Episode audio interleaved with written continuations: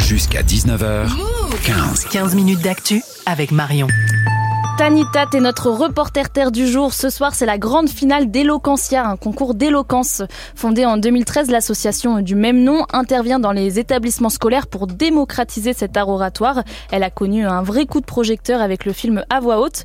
Et Tanita, t'as pris ton micro-move et t'as suivi les dernières répétitions du concours. Simon, 20 ans, paraît petit face à l'immensité de l'auditorium de Radio France. La salle tout en bois et les 1400 sièges vides qui l'encerclent laissent résonner sa voix. Mais ce soir, c'est devant une salle pleine qu'il va performer avec les trois autres finalistes. Il peaufine sa prestation, coaché par Laure Aglaé. Peut-on réécrire l'histoire sans défigurer la tragédie humaine qui la caractérise?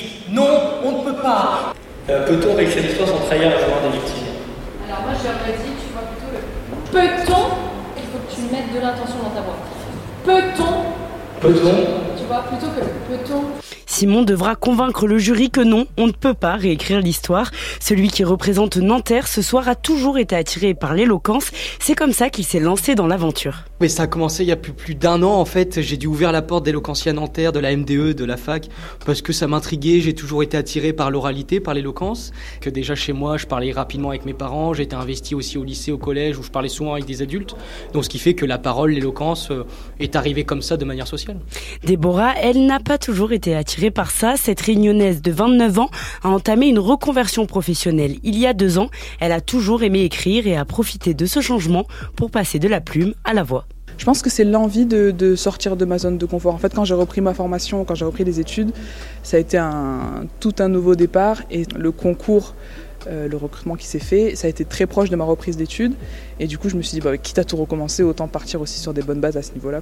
Simon, Déborah, c'est donc des profils bien différents, une singularité qu'on retrouve aussi chez les deux autres finalistes, Louise et Sybille. Et Tanita, cette diversité des candidats, euh, ce n'est pas un hasard. Oui, Eloquentia veut ouvrir l'art oratoire au plus grand nombre, même ceux qui n'y sont pas habitués. C'est ce qui plaît Laure, ancienne lauréate 2019, devenue coach et formatrice Eloquentia. le côté amateur dans le sens où c'est pas des personnes qui sont habituées à parler devant 1500 personnes, etc. Ça amène une certaine authenticité euh, qu'on peut perdre en fait, qu'on est habitué à un public. Et je trouve bah, c'est bien parce que ça représente bien euh, Eloquentia. Parce que l'art oratoire est absolument partout. L'art oratoire en fait, il est présent tous les jours. Quand on a envie de remonter le moral à un pote, c'est de l'art oratoire. Quand on a envie de convaincre euh, sa mère de nous acheter euh, un kebab, c'est de l'art oratoire.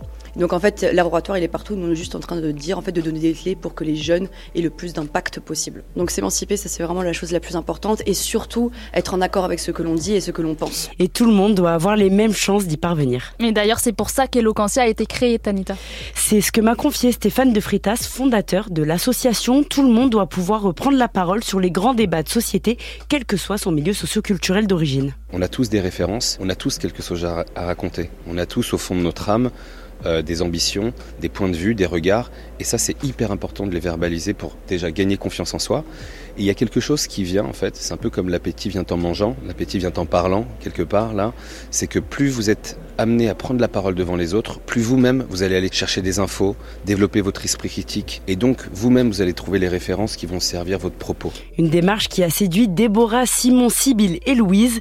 Dans moins d'une heure, ils devront faire la différence devant un jury composé, entre autres, de Kerry James et Merci beaucoup, Tanita. Et nous, on a hâte de suivre cette finale.